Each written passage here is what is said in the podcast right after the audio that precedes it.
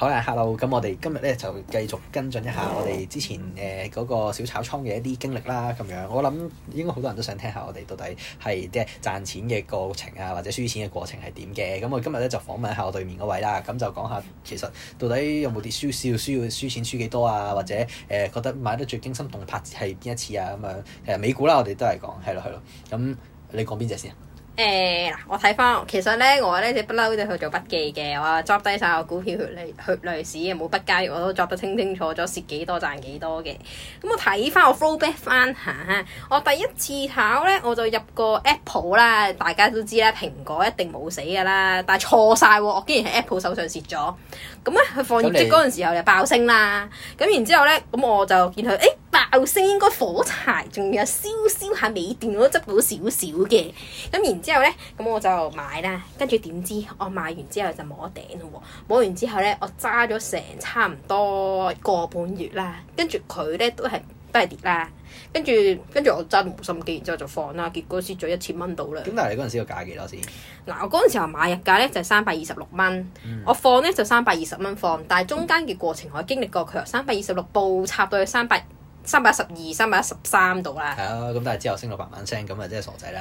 揸落咁佢都係講緊幾個幾個月之後先升到慢慢聲啫，我揸唔到咁耐咁嘛啊。係咁啊，不如講下維珍啦，維珍都係好經典嘅。啊係啊，因為維珍咧，我就聽信讒言啦，就就去買即係你買佢嗰啲科技嘛，就憧憬佢一定可以仲有發航到天個人工。程啦，係咪發到個人上去太空咁啦，咁而且嗰陣時候諗住嚇都係仙股，諗住仙股就貪心啦，就可以其實佢唔炒少係仙股啦少佢好似幾廿幾蚊啫嘛，佢廿蚊唔叫仙股，仙股嗰啲幾毫子嗰啲叫仙 股，佢得幾廿蚊都算勁㗎。係嚇真係㗎，咁啊，我炒 Apple 點解仲勁？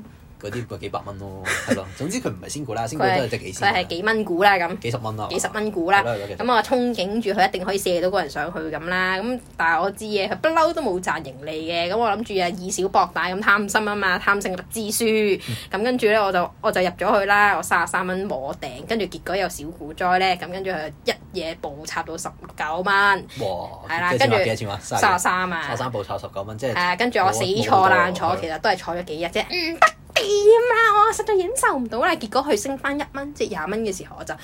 黑埋眼咧就止蝕離斬場倉，係斬倉。而咁嗰時嗰陣時，我想問你係咩原因要去斬倉咧？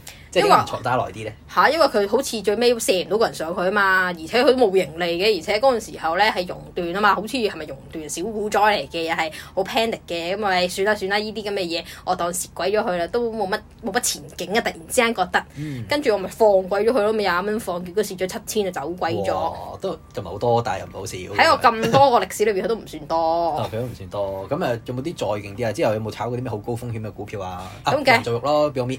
Beyond Meat 呢個太前啦，我仲有啲歷史嘅就係我咧就又聽信讒言咧就去炒 SQQQ 同埋 TQQQ 啦，咁嗰陣時候熔斷啊，梗係起勢咁入 SQQQ 啦，點知佢熔咗幾日之後就反彈喎，然之後我蝕鬼咗啦， 笑一笑，然之後仲有我再聽信讒言咧話，唉近排咧嗰啲傳統股票咧嗰啲銀行股咧就一定爆跌嘅，咁我買佢跌啦，即係嗰個叫 F 誒石係啦 FA 石。反向嘅銀行 ETF 啦，係啦啊咁即係咁我好多銀行股票，咁但係佢哋買落去咧就買銀行股票跌咁樣。如果銀行股票跌咧，咁就 FA 石咧就會升咁樣。咁但係個問題有冇咧，槓桿啊？有槓桿三倍，所以係非常刺激，亦都非常癲。係啦，咁樣俄羅斯哦輪盤啊！係啦係啦。咁跟住佢嗰陣時係不問介入啦，咁樣因為六入熔斷啊嘛入完入完之後有冇升過啊？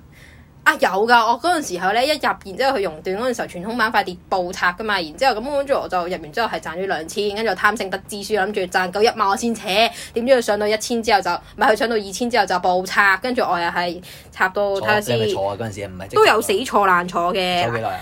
依我光明啦，我咧嗰陣時候我睇翻我係七十四個六九買入嘅，我放嘅時候咧佢到跌跌到剩翻三十七個九哇三一。半，差唔多一半咁滯，即係差五除二，差唔多卅零啦咁樣。係啦所以你係好癲嘅，你跌幅係達到五十 percent 嘅。咁我想問下你試咗幾多錢咧？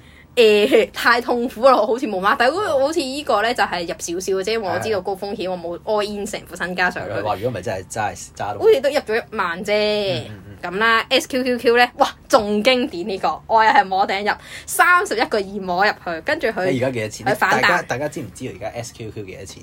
佢已經廿係幾蚊咯，我最常睇廿二，唔係佢廿拆鬼咗㗎啦？佢後尾跌到啊係得翻個位數字啊嘛，跟跟住住再跟住再查，查完之後個股價股價帳面就崩大咗，崩咗變咗幾廿蚊，而家嘅幾廿蚊慢慢再削落去咁樣。係啦，我嗰陣時係未拆嘅，我三十一個二就入咗市咧，咁佢熔贏斷啦嗯，suppose 係用我諗住佢跌多幾日噶嘛，點知佢用完之後即刻反彈，跟住反彈到我坐啦，諗住一定有希望啦，坐到我剩翻十九蚊我先放。差唔多又係一半， 即係十五蚊先一半，十九蚊差唔多啦。啊，總之啊，又係輸到輸到嗨嗨啦咁樣。呢個我我我阿媽得我試咗幾多次，我試咗四萬三。哇，型啊，四萬三，係啊蝕到嗨嗨係咯，即 係一個月人工再，唔係係幾個人工啊已經係啦，真係黐線噶嘛。係啦，跟住，跟住，所以 Beyond Meat 對我嚟講都係濕濕碎啫。Beyond Meat 嗰陣時候咧，我 Beyond 高 Meat，唔係我想問 Beyond Meat 你係基於咩因素去到入呢只股票咧得？閒無聊身痕咯。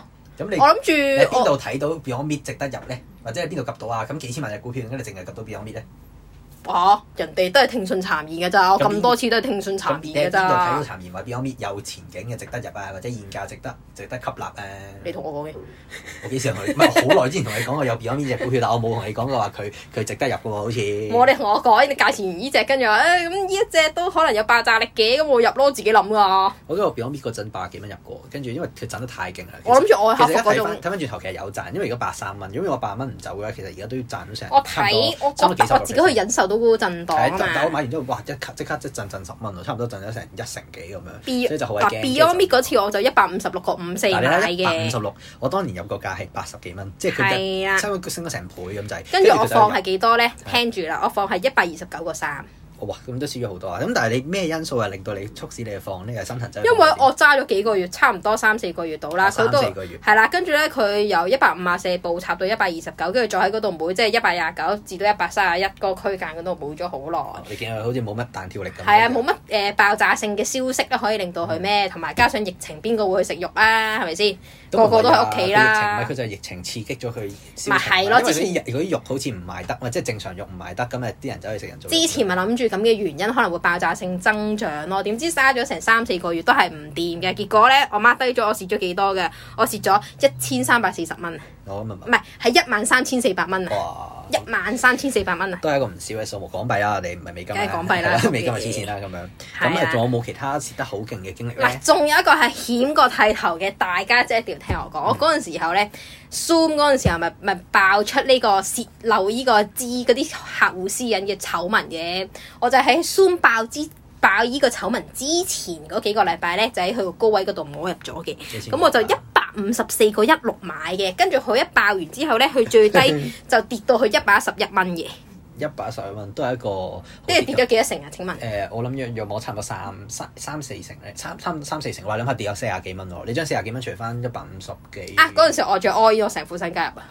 係咁所以都輸到好勁啦咁樣，咁咁嗰陣時你，我想問下你去到點樣克誒服？係啦係啦，百幾蚊跌到落百一蚊嗰度，心情係點咧？你冇，佢當佢一百五十四跌到落去一有百喊咩一百二十幾嘅時候咧，我已經 D app 啦，同大家嘅做法一樣係 D app 唔睇咁樣樣。係跟住我就心諗算啦，誒、佢佢泄漏呢個客戶即係嗰啲資料咧，咁我瞓覺嘅時候都好傷心嘅，冚住棉被喺度偷偷地喊嘅我。